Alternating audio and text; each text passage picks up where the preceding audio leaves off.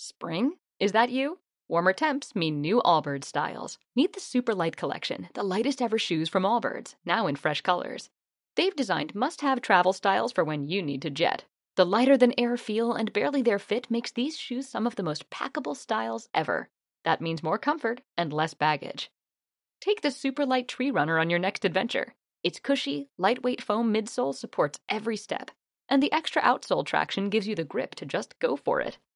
The eucalyptus fiber upper adds next level breathability to keep you going all day. Plus, the super light tree runner is comfortable and ready to go right out of the box. So, what can you do in a super light shoe? What can't you do is the better question. And because they're super packable, the real question is where are you taking them? Experience how Allbirds redefines comfort. Visit allbirds.com and use code SUPER24 for a free pair of socks with a purchase of $48 or more. That's A-L-L-B-I-R-D-S dot com, code SUPER24.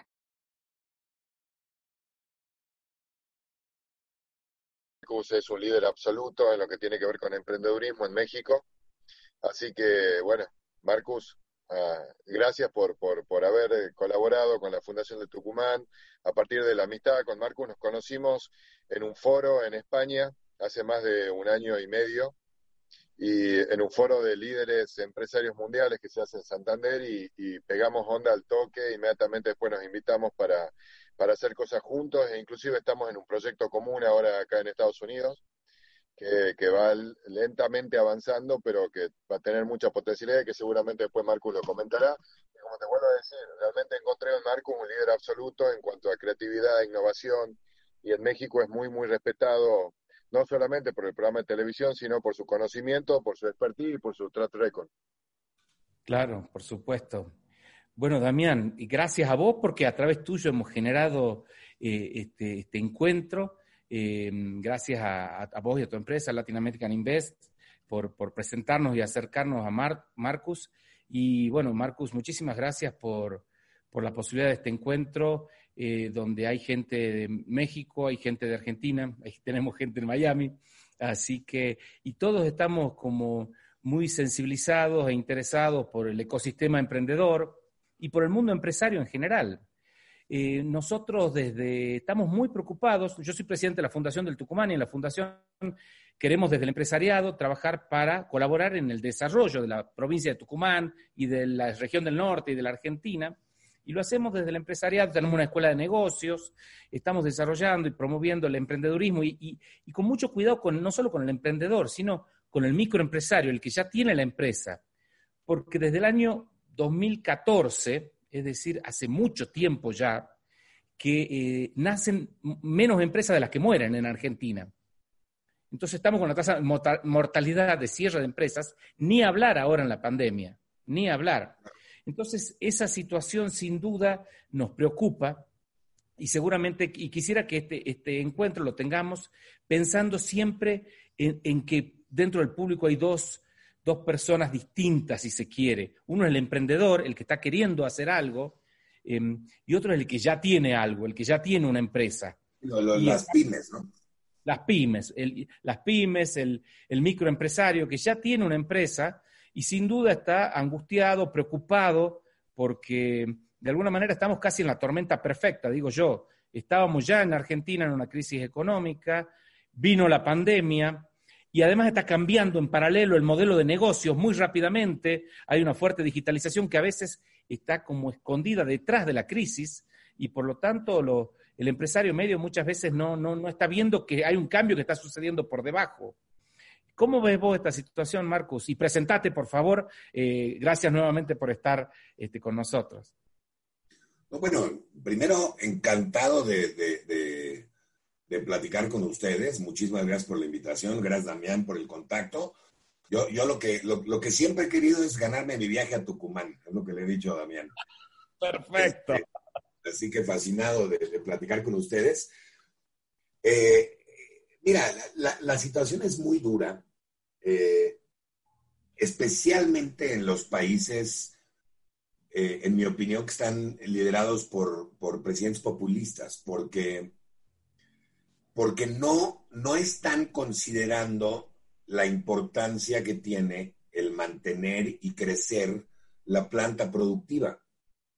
Eh, yo creo que ninguno peor que México. la, realidad es que si tú ves, eh, había una lista de los apoyos, por ejemplo, que están dando entre los países latinoamericanos. México es el penúltimo lugar en apoyos para mantener la planta de pymes y de mi pymes. creo que le, le ganábamos nada más a Bahamas. Pero por supuesto, como bien dices, y yo tengo una conferencia que se llama La tormenta perfecta, Virgilio, me da mucho, mucho gusto que hayas mencionado el término, porque siento que había países en donde ya se estaba empezando a ver una crisis. Por supuesto, hablamos de un Venezuela, un Bolivia, Argentina, México, que ya estábamos empezando una crisis económica y que luego llega la pandemia y, con un mal manejo, pues obviamente se acrecenta muchísimo. Eh, sin embargo, no todo es negativo. Y te voy a decir por qué no. Porque las crisis, especialmente para los emprendedores, las crisis traen consigo también nuevas oportunidades. Hay una serie de problemas nuevos que se generan y de necesidades nuevas que se generan que permiten que la gente emprendedora, la gente innovadora, eh, los vea como oportunidades y generen nuevos modelos de negocio y nuevas invenciones que resuelvan estos problemas que antes no existían. Eh, y, entonces, con un poco de apoyo, creo que podríamos hacer cosas muy interesantes con esto. ¿no? Y, viste ya en esta época de pandemia, además de la crisis, en esta corta época de pandemia, viste surgimiento de nuevas startups, de nuevos modelos de negocios. Obviamente hubo una transformación muy grande en lo que es home office. Em, y en el mundo del real estate estamos hablando de cómo deberían cambiar las viviendas a futuro, porque pensando que hay parte del home office que vino para quedarse. ¿Cómo estás viendo vos las nuevas tendencias o nuevas oportunidades o nuevos modelos de negocios? Mira, yo creo que, yo creo que sin lugar a dudas, respondiendo a la primera parte de tu pregunta, ha habido un cambio ha, habido nuevas eh, oportunidades que han sido muy bien aprovechadas por algunas empresas, ¿no? Eh, y por algunos emprendedores. He visto desde gente, fábricas que se transforman, por ejemplo, fábricas de ropa, que pues, no estaban vendiendo ropa y se transforman a hacer eh, cubrebocas o, ropa médica, ropaje médico, etcétera. muchas plantas que estaban, por ejemplo, en plástico, que se pusieron a hacer caretas u otro tipo de, equipamiento, lentes, gogles para, esta época. Aunque, digo, esperemos que todo esto sea temporal. Eh, pero como bien dices, esto aceleró muchísimo lo que es la, toda la transformación digital que, que, las empresas, muchas, la gran mayoría la tenían planeada en los próximos cuatro o cinco años, no en, no en los meses de los primeros meses del año. Y esto pues, ha brindado muchísima oportunidad a muchísimos emprendedores de desarrollar aplicativos y de desarrollar tecnologías que ayuden con la pandemia. Yo he visto cosas increíbles, he visto, por ejemplo, en México tengo un emprendedor que desarrolló un propio, su propio ventilador eh, para hospitales. Eh, tengo otro chavo que, que desarrolló unas chapas para las puertas que no las necesitas tocar, sino que te reconocen y entonces se abre la puerta, ¿no? Eh, inclusive para oficinas. Hemos visto sistemas de control de accesos, por ejemplo, que no solo tienen reconocimiento facial, sino que también reconocen si traes la mascarilla eh, y además eh, te toman la temperatura y, suenan una alarma si estás fuera de los rangos que, que se definen, etcétera, etcétera. Hemos visto muchísimas cosas en la parte médica, en la parte de ropa, en la parte eh, productiva que se han inventado. Y luego hay un montón de empresas establecidas que se han reinventado. Aeroméxico, por supuesto, durante tres o cuatro meses no tuvo vuelos de personas. Pero entonces agarraron toda la flotilla de aviones y, la hicieron para aviones de carga, por ejemplo. Eh, Airbnb en México, pues, obviamente dejó de tener hospedaje de turismo pero entonces reconvirtieron la empresa para, para hospedar a gente que trabaja en hospitales, que no puede regresar a su casa, por ejemplo, porque no quiere enfermar a la gente o porque quiere estar cerca del hospital simplemente. Entonces, ha habido muchos, es increíble, si algo, si para algo somos buenos los humanos es para adaptarnos a nuevas realidades, ¿no? Claro. Em, y esto ha sido un empujón rápido, fuerte, intenso, inesperado para todos. A mí me sorprende que incluso en Silicon Valley nosotros estábamos hablando con algunos de los directivos de HP y decía que Silicon Valley ahora está impulsando muy fuertemente el home office, cosa que ellos que están diseñando este, estas nuevas cuestiones no, no, habían, no lo habían hecho con tanta intensidad como ahora. ¿Cómo ves Latinoamérica? ¿Somos emprendedores en Latinoamérica? ¿Cuál es tu visión? Fíjate que yo en Latinoamérica veo cosas muy claras que nos hacen emprendedores, pero veo también problemas sistémicos y culturales muy fuertes que nos hacen ser, eh, digo, tenerla, digamos, más difícil que otros países. Déjame decirte, por ejemplo, Latinoamérica la demografía es espectacular. Somos, eh, somos un continente de jóvenes. Eh, por ejemplo, en México el 53% de los jóvenes son menores a, a, 30 años, del, perdón, de la población, ¿no? De los jóvenes. Eh, y esto pasa en todo el continente de 40 a 50% de jóvenes en los países. Entonces, yo creo que, eso, nada más, nada más el hecho de ser poblaciones jóvenes, pues por supuesto que nos ayudan muchísimo, ¿no? Eh, porque, porque además ya tenemos una cultura de emprendimiento. Eh, ya cuando yo salía de la universidad, la gran mayoría de los que nos graduábamos, eh, queríamos emplearnos en un negocio, no queríamos emprender.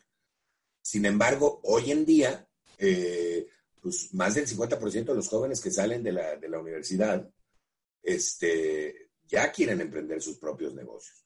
Entonces, tenemos una demografía espectacular. Eh, por ejemplo, en Argentina, estoy viendo, en Argentina el 48% de la población es menor a 30 años. Entonces, es, increíble cómo somos países muy jóvenes. De hecho, la media en toda Latinoamérica es de 28 años. Eh, y es muy importante. La segunda cosa que creo que es muy importante es la preparación que tenemos los latinoamericanos. Cada vez la matrícula universitaria ha crecido, de hecho se ha triplicado en Latinoamérica en los últimos 15 años. Entonces, no solo somos jóvenes, sino somos jóvenes mejor preparados, eh, hay muchísimo talento en Latinoamérica y además es un talento, fíjate, somos de los países que más horas trabajamos en el mundo, que también tiene su lado negativo, porque quiere decir que no somos tan eficientes, ¿no? Pero, pero estamos dispuestos a trabajar. O sea, hay una oportunidad educativa de si nos enseñan a eficientar nuestro tiempo, imagínate lo que podríamos lograr. Eh, y además, los sueldos no son altos en comparación con lugares como Europa, Estados Unidos, etcétera, eh, o Asia inclusive. Entonces, eh, pues muchos países empiezan a turnarse hacia Latinoamérica para, para que nosotros desarrollemos cosas. Todo esto que te estoy comentando, pues obviamente lo veo como áreas importantísimas de oportunidad. Somos increíblemente creativos eh, los latinoamericanos y hemos desarrollado ecosistemas de emprendimiento importantes. Ahora, esa es la parte positiva.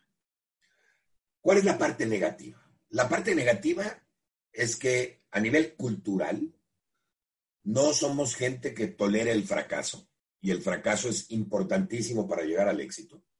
No somos gente que, eh, de hecho, por ejemplo, yo no sé si esto pasa en Argentina, estoy seguro que sí, pero en México no toleramos el fracaso, pero además castigamos el éxito. Eh, empezamos a hablar mal de la gente que tiene éxito y empezamos a decir que hicieron trampa y que son corruptos y que... Entonces, pues, si no toleras el fracaso y no celebras el éxito, pues entonces estamos generando sociedades increíblemente mediocres, ¿no? Somos muy adversos al riesgo. Eh, pero además, más grave que eso es que no tenemos tantas salidas financieras. Las bolsas de valores nuestras no son tan bursátiles. La, la, no hay tanta actividad de fusiones de adquisiciones y esto inhibe la inversión en startups en Latinoamérica.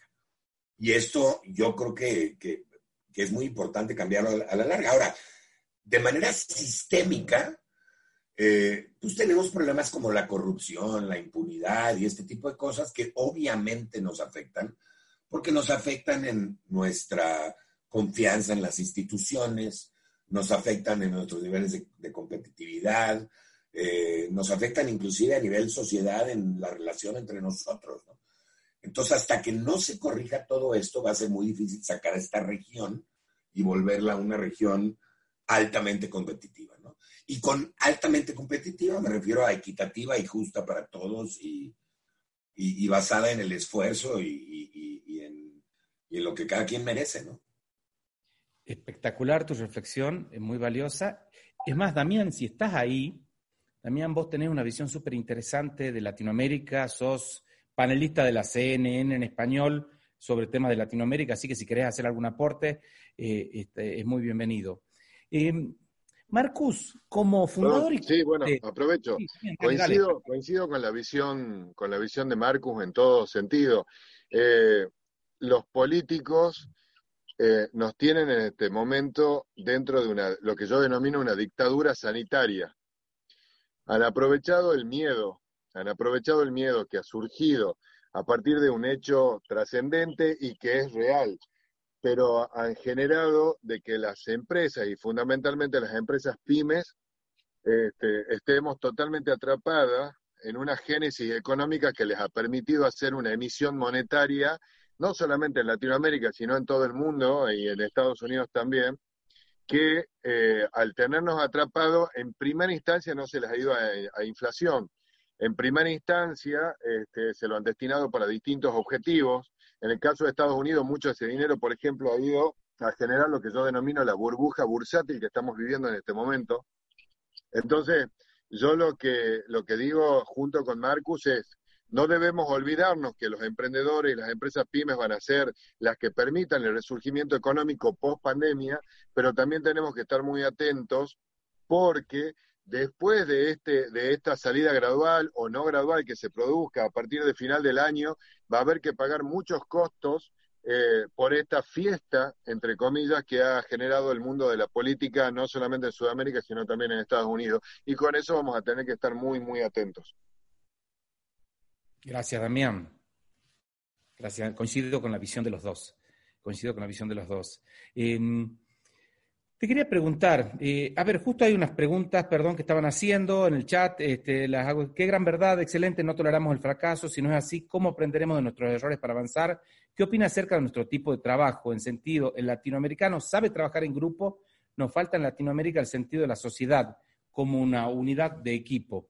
Bueno, no sé si querés comentar algo. Qué bueno que lo preguntaron, porque es otra cosa que se me olvidó de las deficiencias culturales que tenemos que es la incapacidad muchas veces de colaborar, que tiene que ver mucho con eh, la parte de, castigar el éxito, ¿no? Eh, eh, ¿no? ¿no? entendemos que si a un tucumano le va bien, pues eso le, le, representa algo bueno a Tucumán, y si a un argentino le va bien, eso le representa algo bueno a Argentina, y de hecho le brinda mayores oportunidades a las siguientes personas que vengan. Entonces, en vez de tener envidias y este tipo de cosas, deberíamos de colaborar y celebrar este tipo de cosas. La colaboración es una parte muy importante. Imagínate como latinoamericanos, 600 y pico millones de personas eh, con, un, con un eh, Producto Interno Bruto muy interesante, con todos los recursos que tenemos, podríamos ser una potencia mundial. Pero, pero pues es, es, el, es el chiste de los, de los cangrejos, ¿no? No, no sé si, si lo conocen en Argentina, pero que ponían dos cubetas de, de, ¿Sí se dice cangrejo o no? Sí, cangrejo, sí, sí, perfecto. Este, no vaya a estar diciendo alguna cosa que no se debe. no, tranquilo. No, no, no, dicen que ponen dos cubetas de cangrejos, eh, una cangrejos americanos y otra cangrejos latinoamericanos. digo, esto normalmente lo cuenta con México, pero y entonces se sale la gente y luego al día siguiente los cangrejos americanos ya no están en la cubeta y los cangrejos latinoamericanos ahí siguen, ¿no? Y cuando ven las cámaras, se fijan cómo los cangrejos americanos eh, entre todos suben a uno y él sube a los demás y entonces escapan. Y los cangrejos latinoamericanos, a base de una increíble innovación y creatividad y fuerza interna, uno logra subir y cuando lo ven arriba los demás lo bajan, ¿no? Y entonces los dejan todos en la cubeta. Y esa es realmente una cosa que, que digo, será simpática en el chiste, pero es una cosa que tenemos que superar si queremos superarnos. Sí, y tiene que ver claramente con el, con el el temor al fracaso y el no aplaudir el éxito de los demás, sino casi no tolerarlo, ¿no? Es casi directa la relación. Y, y, eh, cuando uno va a Silicon Valley, nosotros en la Fundación del Tucumán organizamos dos viajes a Silicon Valley con empresarios argentinos. Y, bueno, una de las cosas es esto de, fracasar rápido, ¿no? Fracasar rápido, aprender rápido, una cosa que uno le escucha permanentemente en las empresas de ahí. Y también hay otra cosa que uno escucha, que es que en San Francisco o en el área de Silicon Valley nadie está, nadie está haciendo algo pensando en San Francisco o en California, ni siquiera en Estados Unidos. Están pensando en algo global. Y las palabras, eh, eh, qué sé yo, eh, algo escalable, la palabra exponencial, la palabra impacto, son palabras que se escuchan mucho. y yo veo que, sin embargo, en nuestras latitudes, en Latinoamérica, en general, el emprendedor está pensando muchas veces en soluciones más de su ciudad o si se quiere, como mucho, muchas veces en el país, en un país como algo ya mucho más ambicioso. ¿Cómo en Latinoamérica, que es donde estamos nosotros, cuál es la escala? ¿Es lo global? ¿Es lo, eh, ¿Tenemos que pensar un poco más global o pensar más localmente? ¿Cómo, cómo pensás esos temas? E, esto que comentas, en mi opinión, tiene que ver mucho con, también con la educación que tenemos y con la, con la falta de educación en innovación. Eh, nosotros somos muy creativos como latinoamericanos y eso lo mantengo y yo creo que somos de los más creativos del mundo, ¿eh? pero no somos innovadores. ¿Y por qué no somos innovadores? Porque no está en nuestro currículo escolar la materia de innovación. La innovación es, en mi opinión, como la física o las matemáticas o, las, o la química. Tienes que conocer las fórmulas, eh, y en el caso de innovación, conocer las metodologías para poder aprovechar nuestra creatividad y, eh, e innovar. Y esto obviamente inhibe mucho el proceso de generar innovaciones mundiales. Muchas veces nos conformamos inclusive trayendo cosas que funcionaron en otro lugar e implementándolas en nuestro lugar de origen eh, como una innovación que tiene algo de innovación por la implementación y quizá la, adecuación, pero que no es una innovación global. Yo creo que todo startup tiene que pensar desde el principio en eh, competencias, ventajas competitivas, barreras de entrada a nivel global. En un mundo globalizado como el que tenemos ahora, desgraciadamente la competencia puede venir de donde sea. No, no va a venir nada más de Tucumán y no va a venir nada más de Argentina y no va a venir nada más de Latinoamérica. Puede entrar una empresa china o de Singapur o de Israel o de Europa con la facilidad como si fuera del poblado de junto. Entonces, hay que tener que, que, desarrollar cosas y ventajas competitivas aprovechando las ventajas competitivas que tenemos localmente, ¿no? Como dicen, en el, dicho en Estados Unidos es eh, think global, act local, ¿no? Actúa localmente, pero siempre piensa globalmente. Perfecto, impecable. y en tu experiencia como fundador y CEO de Startup México, ¿cuáles son los modelos que funcionan y cuáles son los errores que tendemos a cometer y que llevan a fracasos? Bueno, a ver, empecemos por la segunda. Los errores típicos que cometen los emprendedores que yo he visto en repetidas ocasiones son varios. El primero es, muchas veces se juntan ingenieros y desarrollan una nueva aplicación. Y esta aplicación no resuelve ningún problema de nadie.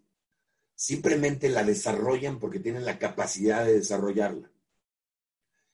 Eh, y luego lo que pasa es que cuando acaban y ya gastan dinero y, y sacan su aplicación o su tecnología, acaban con una solución buscando problemas. Y esto debería ser al revés. De hecho, la metodología de Lean Startup nos enseña que tenemos que tomar en cuenta a nuestro target, al, público a quien le vamos a vender primero, qué necesidades tiene y en base a eso eh, resolver un problema. ¿no? El segundo problema que veo mucho en los emprendedores es que no tienen diferenciación o una diferenciación importante en lo que hacen. Muchos sí resuelven un problema, pero la solución no se diferencia de las demás. Y el problema de estar ahí es que acabas compitiendo por marketing o por precio. Y cuando acabas compitiendo por marketing o por precio como una empresa nueva en el mercado, te van a destruir los incumbentes. toda la gente que ya está en el mercado, porque tiene mucho más dinero que tú. La guerra de precios te la van a ganar, el marketing, pues tienen más dinero para marketing. Entonces te va a ser muy difícil. Hay otros errores que cometen los emprendedores, como por ejemplo pelearse entre los socios, ¿no?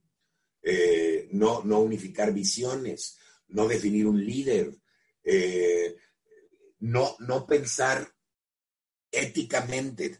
En México, por ejemplo, eh, mucha gente como que hace trampitas con los impuestos o hace trampitas con algunas cosas y, la realidad es que cuando compites globalmente, pues tienes que competir globalmente, no, no nada más aprovechando, digamos, estas circunstancias locales o las idiosincrasias locales. Ahora, ¿cuáles son los modelos que sirven? Pues, simplemente encontrar un problema y resolverlo de manera diferenciada.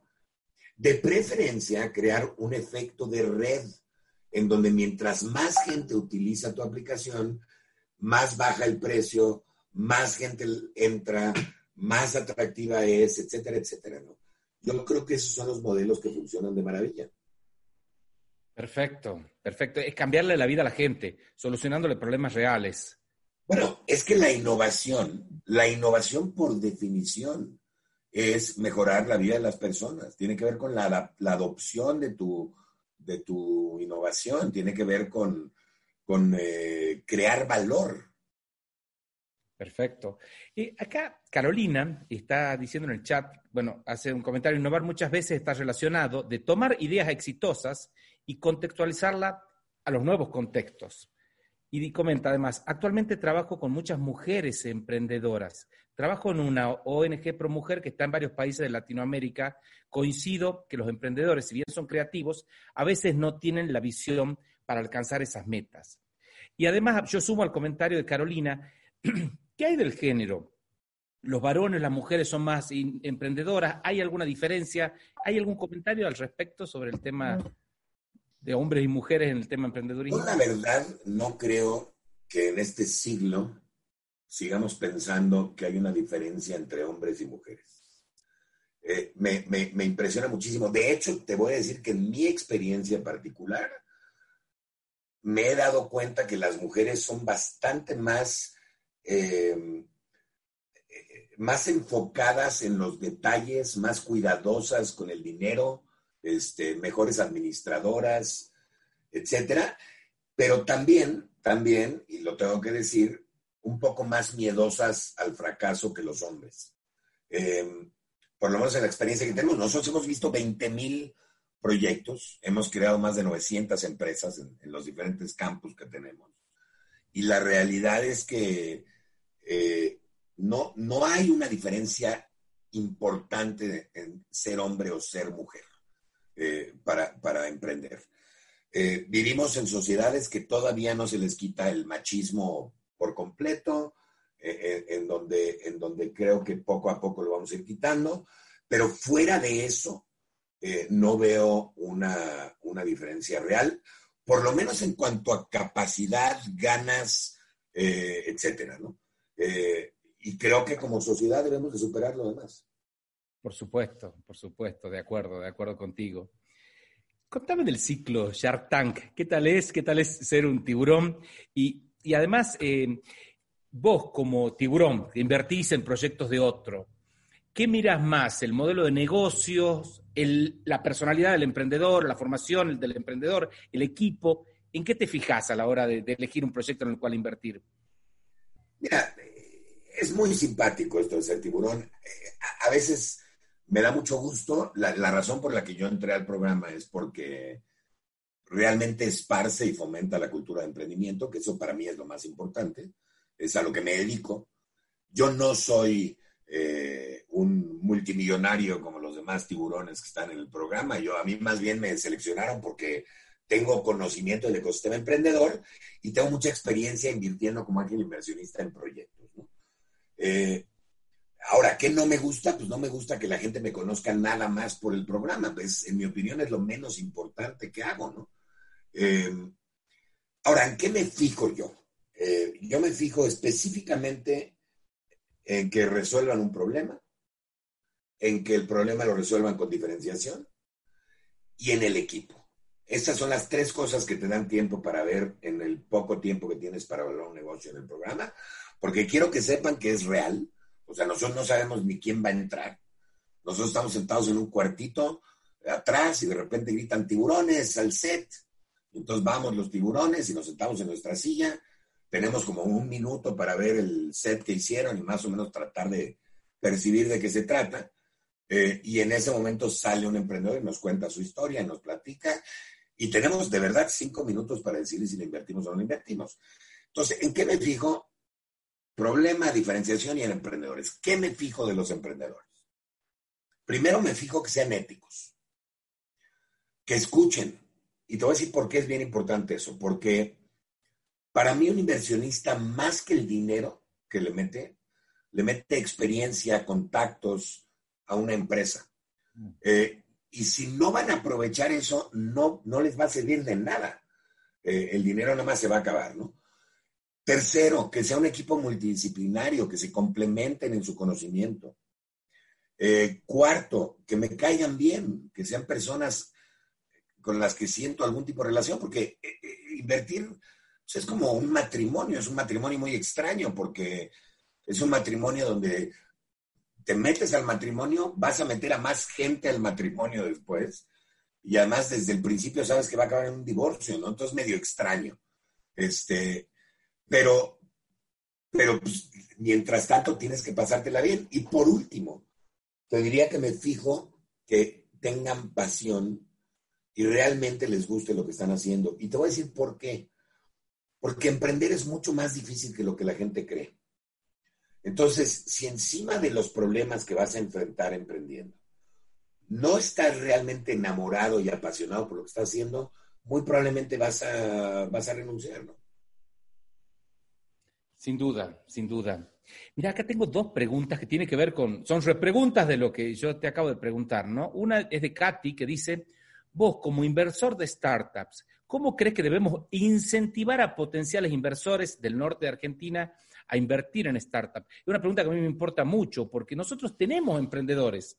Lo que no tenemos es la cultura del inversor de, riesgo, no tenemos capitales de riesgo, no tenemos abogados que sepan cómo proteger la innovación. Es decir, hay parte del ecosistema que es la creatividad, la innovación y, algunos modelos de negocio que, plantea alguna gente, pero falta el resto del ecosistema. Y Miguel, que es de Córdoba, de la provincia de Córdoba, aquí en, en Argentina, está planteando algo parecido y pregunta también, es como que si no está el gobierno apoyando en algún plan específico para apoyo de esto, no hay privados haciéndolo y pregunta si hay foros en México o una guía de por dónde empezar para contactar u otros emprendedores o inversores. A ver, sí están relacionadas, pero son diferentes las preguntas. Mira, eh, con respecto a la primera, eh, básicamente una de las cosas que hacemos en Startup México, y lo cual nos enorgullece mucho, es esta creación de ecosistemas de emprendimiento en, regiones donde no hay ecosistemas de emprendimiento. Lo hemos hecho en siete ciudades en México, en donde no había nada, Virgilio. No había ni, ni siquiera, olvídate que no había una cultura de inversionistas, no sabían lo que era invertir. Eh, o invertían simplemente en cosas como bienes raíces o cosas de este tipo, ¿no? Em, donde, por supuesto, no había incubadoras, no había aceleradoras, no había una educación emprendedora. Eh, otro de los grandes errores que cometen los emprendedores es que, bueno, no lo cometen los emprendedores, es falta de la educación que les damos a la gente, ¿no? No les enseñamos finanzas. Eh, yo creo que todas las carreras tienen que tener un curso financiero, porque si no saben leer eh, un estado financiero, si no saben cuánto flujo de caja les queda en la empresa, eh, pues obviamente la, empresa muy difícilmente va, a ser exitosa, ¿no? Pero bueno, entonces, ¿cómo se crea este ecosistema?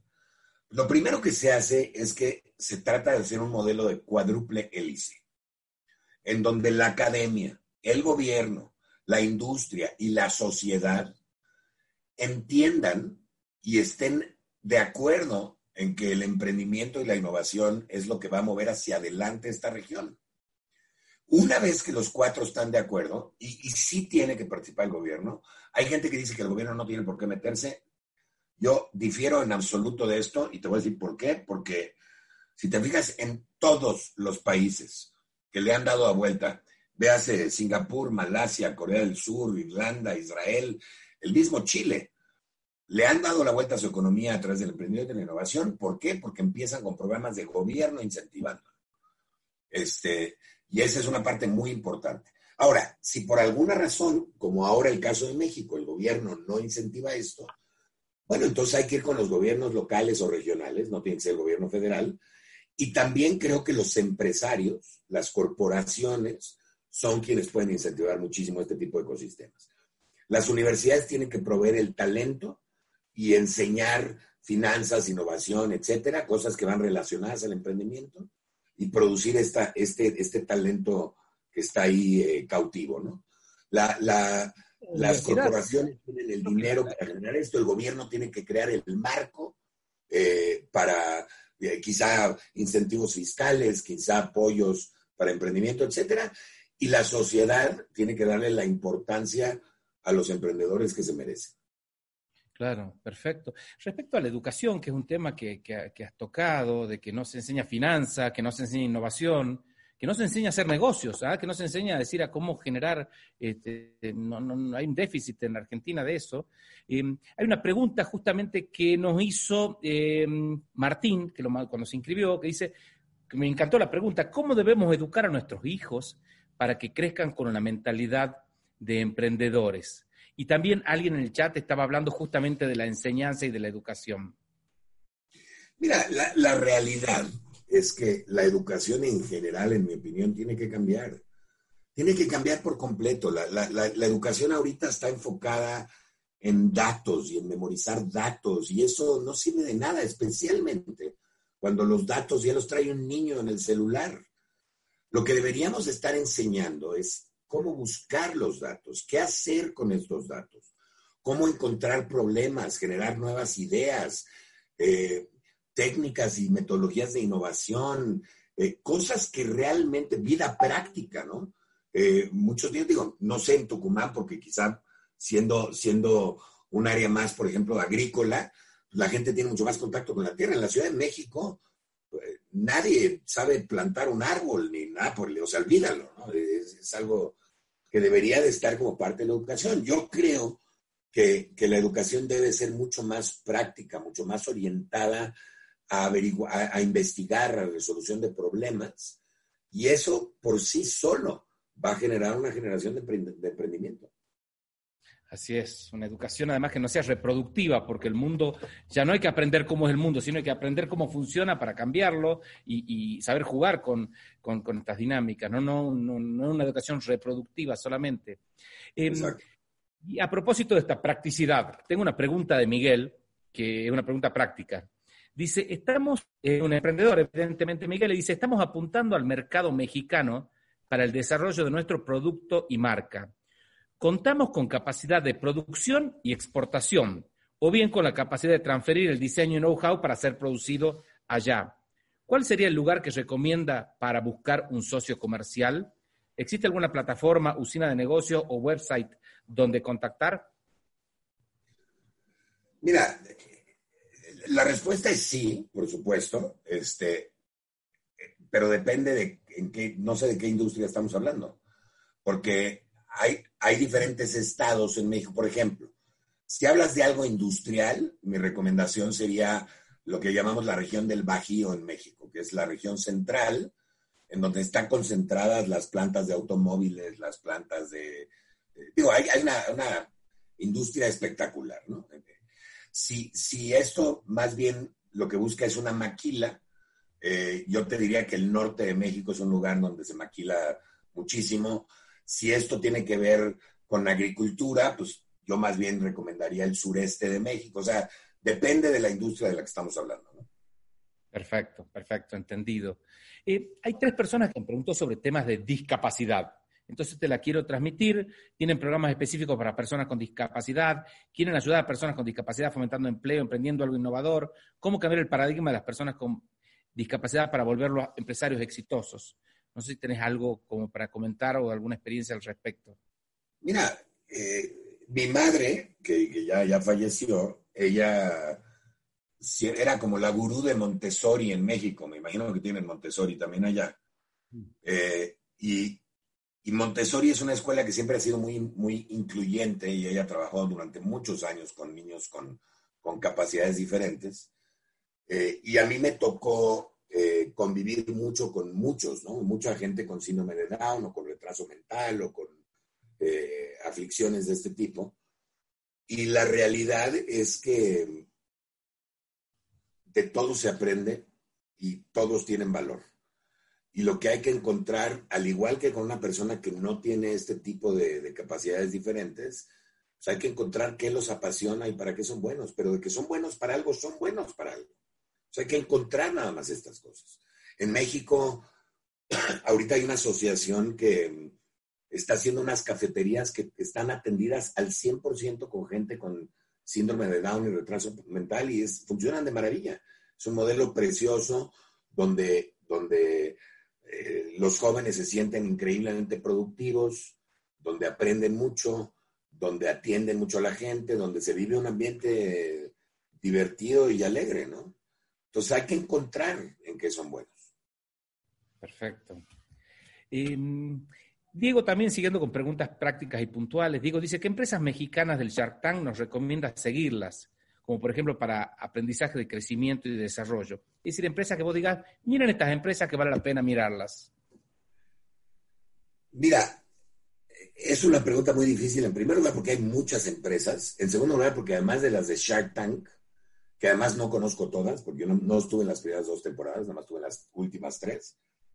Pero además de las empresas de Shark Tank, hay, hay yo veo empresas todos los días, ¿no? Eh, yo les diría que, que si quieren seguir empresas que van a crecer en México, en mi opinión, las fintech eh, es un área que está creciendo muchísimo en México y que creo que son empresas que van a ser, digo, de las primeras en volverse em, unicornios mexicanos. Eh, hay una que se llama Mobile Packet, que salió en Shark Tank, que de hecho acabo de anunciar yo una inversión con ellos, que es una empresa que ha crecido. Mira, para darte una idea, ellos pidieron, lo voy a poner en dólares. Aunque, ¿cuánto está el peso argentino ahorita? Ah, no, es que depende si es blue o no es blue y no sé qué. correcto, correcto. Un dólar es mejor. Bueno, el, más o menos, ellos llegaron a Shark Tank pidiendo 500 mil dólares aproximadamente por el 10% de la empresa y ahorita acaban de cerrar una ronda aproximada de 20 millones de dólares por el, 20, por el 10% de la empresa. Y es una empresa espectacular que creo que van a escuchar muchísimo en el futuro de ellos, ¿no? Este, eh, y luego hay empresas muy chiquitas que todavía ni siquiera tienen producto ni son empresas. Yo le invertí a una eh, la temporada pasada que, eh, que inventó una, una maleta nueva de nuevo, no sé si se dice maleta, una, una valija. maleta, está perfecto.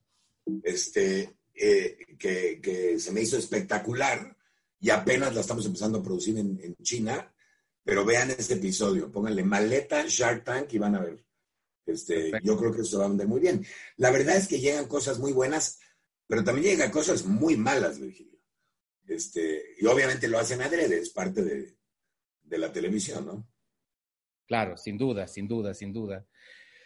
Liliana, que supongo que está en Miami, si es la Liliana que yo supongo, hizo una pregunta. ¿Cuál es tu visión para el real estate en un futuro próximo en Estados Unidos o en Latinoamérica? No sé si tenés algún comentario al respecto. Mira, el real estate está cambiando mucho. Este, y también depende a qué real estate se refiere. Si se refiere al real estate residencial, yo creo que va a tener un crecimiento importante. Tú lo mencionaste al principio, ¿no? el, ahora el teletodo y el stay at home va a crecer mucho y ahora tenemos que comprar propiedades probablemente con más espacio para también eh, incluir una oficina dentro de la casa y estar más tiempo allá adentro y tener quizá más entretenimiento también interno por, por aquello de alguna pandemia, ¿no? Yo creo que el real estate, por ejemplo, en materia de oficinas eh, o turístico, eh, creo que no, va, no, no la va a pasar muy bien en los próximos años.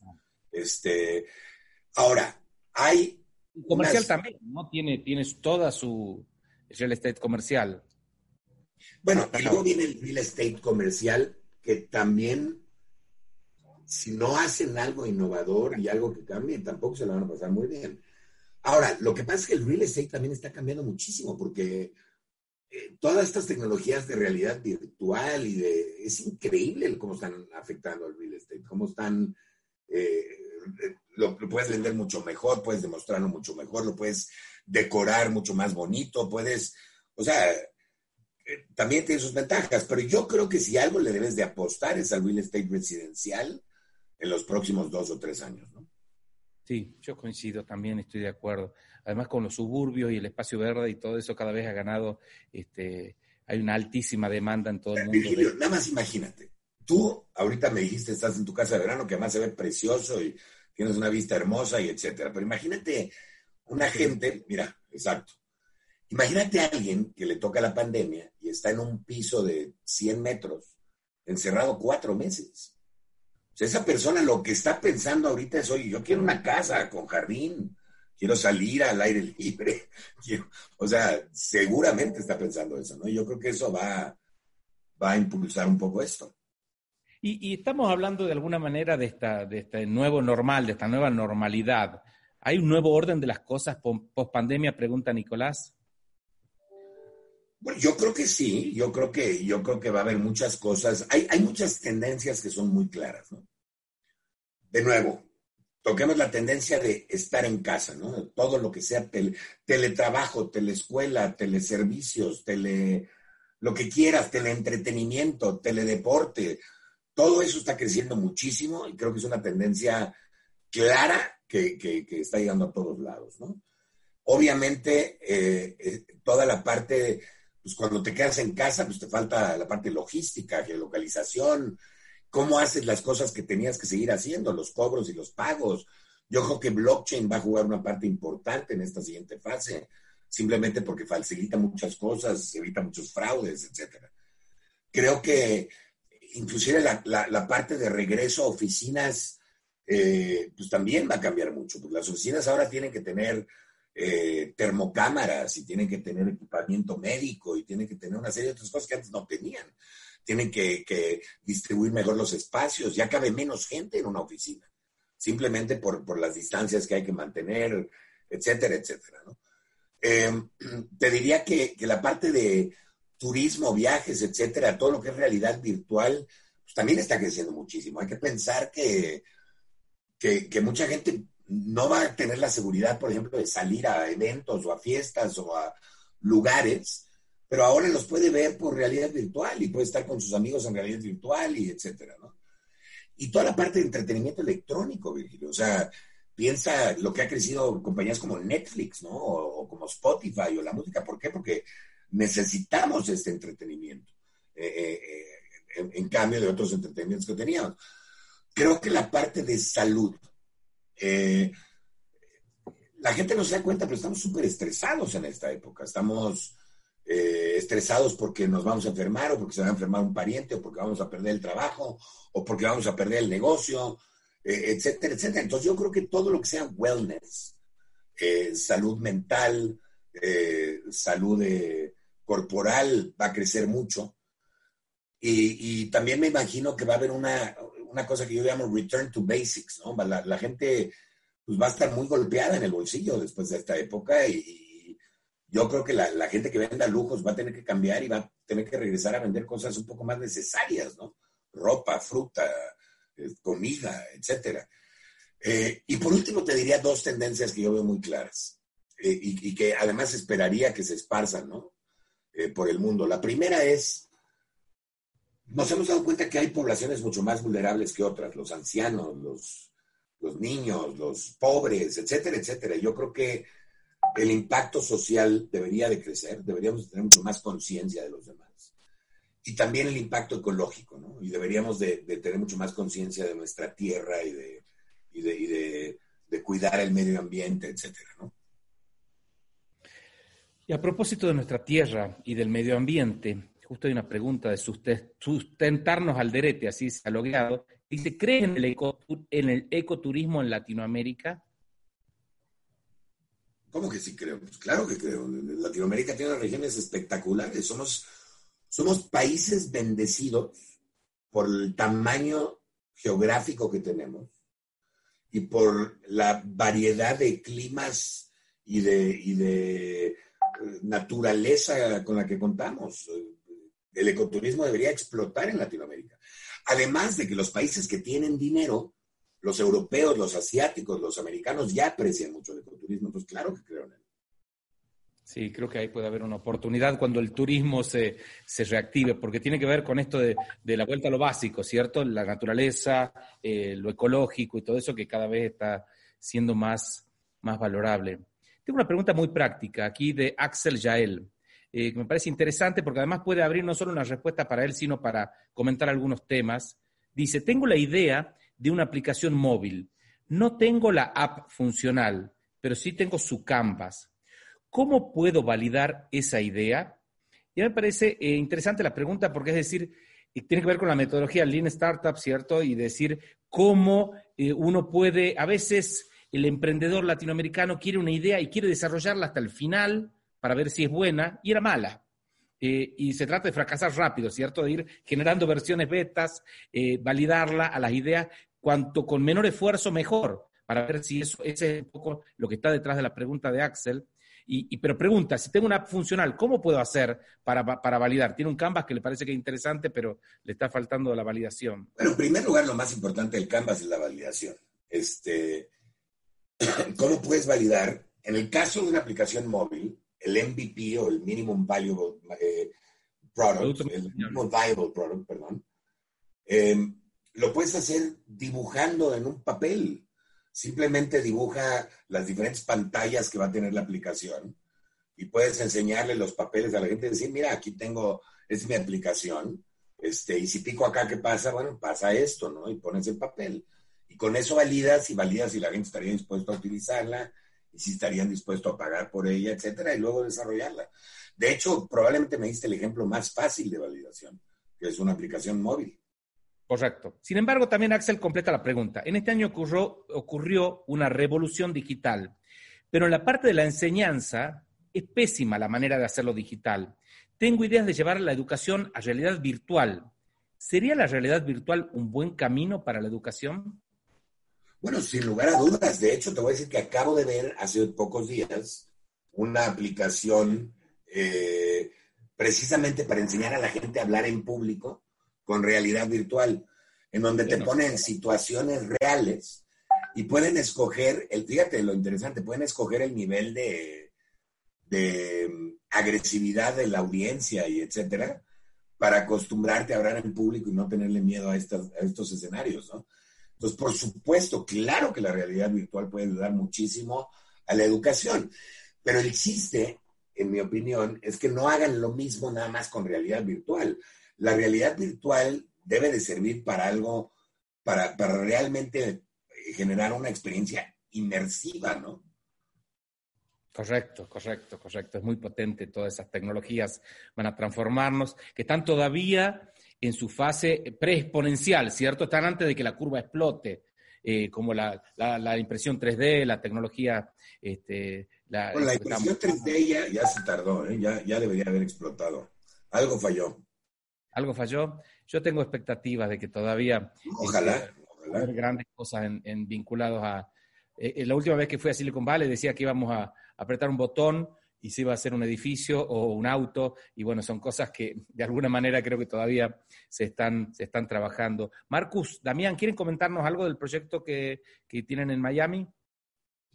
Sí, mira, con todo gusto, y ahorita dejo a Damián que comente, pero eh, todo lo que hemos platicado pues, tiene mucho que ver con lo que estamos tratando de hacer en Miami. Lo que nos hemos dado cuenta es que tenemos muchos startups muy capaces, muy importantes, con mucho potencial en Latinoamérica, pero que debido a las condiciones adversas y a veces hostiles de nuestros países o de nuestras ciudades ante, los, ante el emprendimiento o el emprendedurismo, eh, el, eh, estos, estos startups a veces no, no, llegan a crecer como, como deben.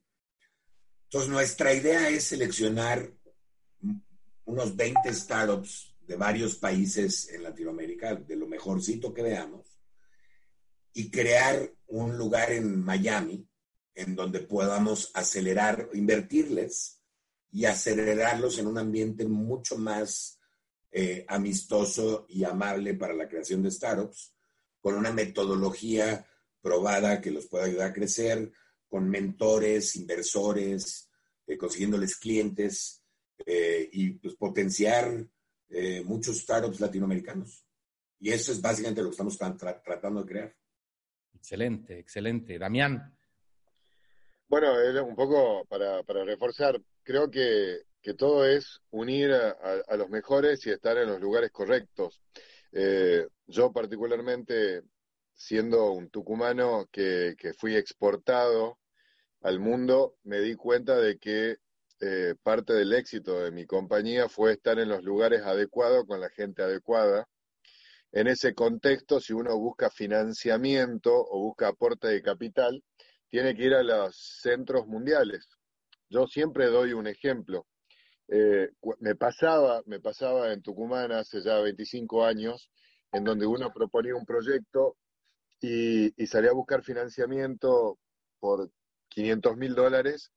Este, a la gente quizás ese pedido le parecía grande mientras que acá en Miami un apartamento puede estar valiendo un millón y medio de dólares, con lo cual el impacto o, el modelo comparativo va a ser mucho más, mucho más grande. Entonces, eh, en lo que pasa en Miami, en lo que pasa en, en, California, en lo que pasa en Nueva York, en Londres, en Mónaco, en Dubái, es el lugar en donde uno puede estar más cerca de los que posiblemente fueran los que son los que pueden llegar a apalancar tu próximo negocio.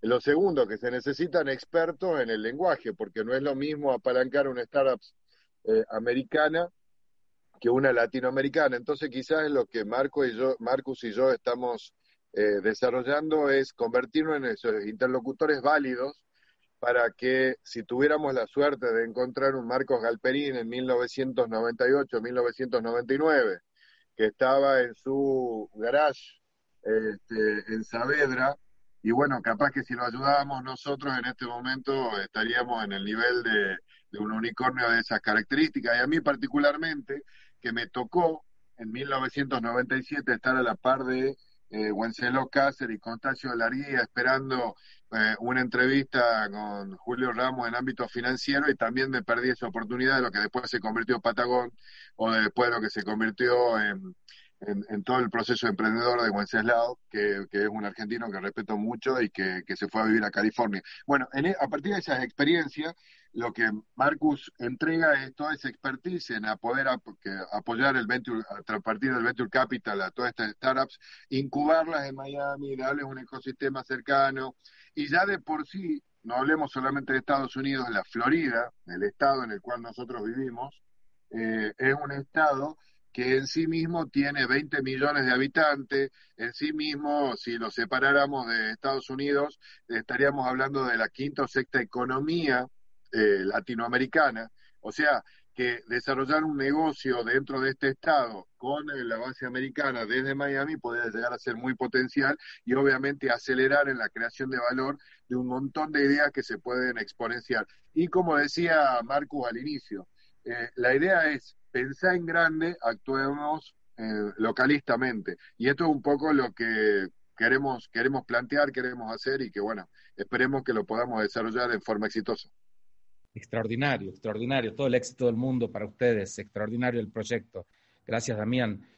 Marcus, sé que tenés otra reunión ahora, estamos en la hora, eh, así que te propongo, si querés hacer unas palabras finales, un cierre de este encuentro, que estamos totalmente agradecidos. Ha sido un lujo y un gran placer eh, poder conversar con vos todo este tiempo, esta hora que hemos estado juntos. primero, eh, de verdad decirles que, a pesar de esta devastadora y nueva experiencia que ha sido la pandemia para todos, pues el mundo continúa y, la verdad es que la recuperación económica tiene que venir del emprendimiento y de, la innovación y de seguir generando competitividad. La verdad, los países latinoamericanos tenemos todo para ser los países más competitivos del mundo. Somos tenemos un alto nivel de necesidades y toda la creatividad para resolverlo. Es nada más cuestión de decidirnos como, como países a hacerlo. Es increíble que viendo que esta receta funciona de maravilla en otros países, no la adoptemos. Eh, y, pues los invito a exigirle a, a, sus gobiernos, a su sociedad, etcétera, a que apoyen el emprendimiento, a que apoyen la innovación, a, a que no, no, no, no podemos quedarnos con los brazos cruzados, y menos después de algo como lo que estamos viviendo, ¿no? Perfecto, excelente. Además creo que hay un montón de recursos en Internet, hay un montón de cuestiones, que, de recursos que tiene el emprendedor, esté donde esté, como para poder eh, potenciar su idea y aprender eh, y ajustar y todo eso.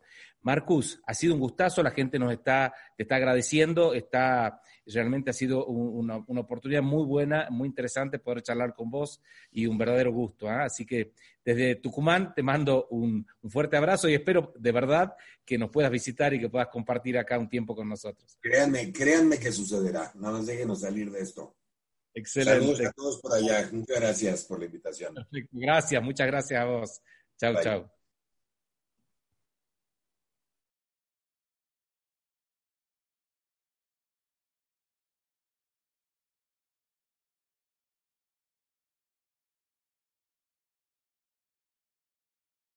Amplify your career through training and development solutions specifically designed for federal government professionals. From courses to help you attain or retain certification, to individualized coaching services, to programs that hone your leadership skills and business acumen, Management Concepts optimizes your professional development. Online, in person, individually, or groups. It's training that's measurably better.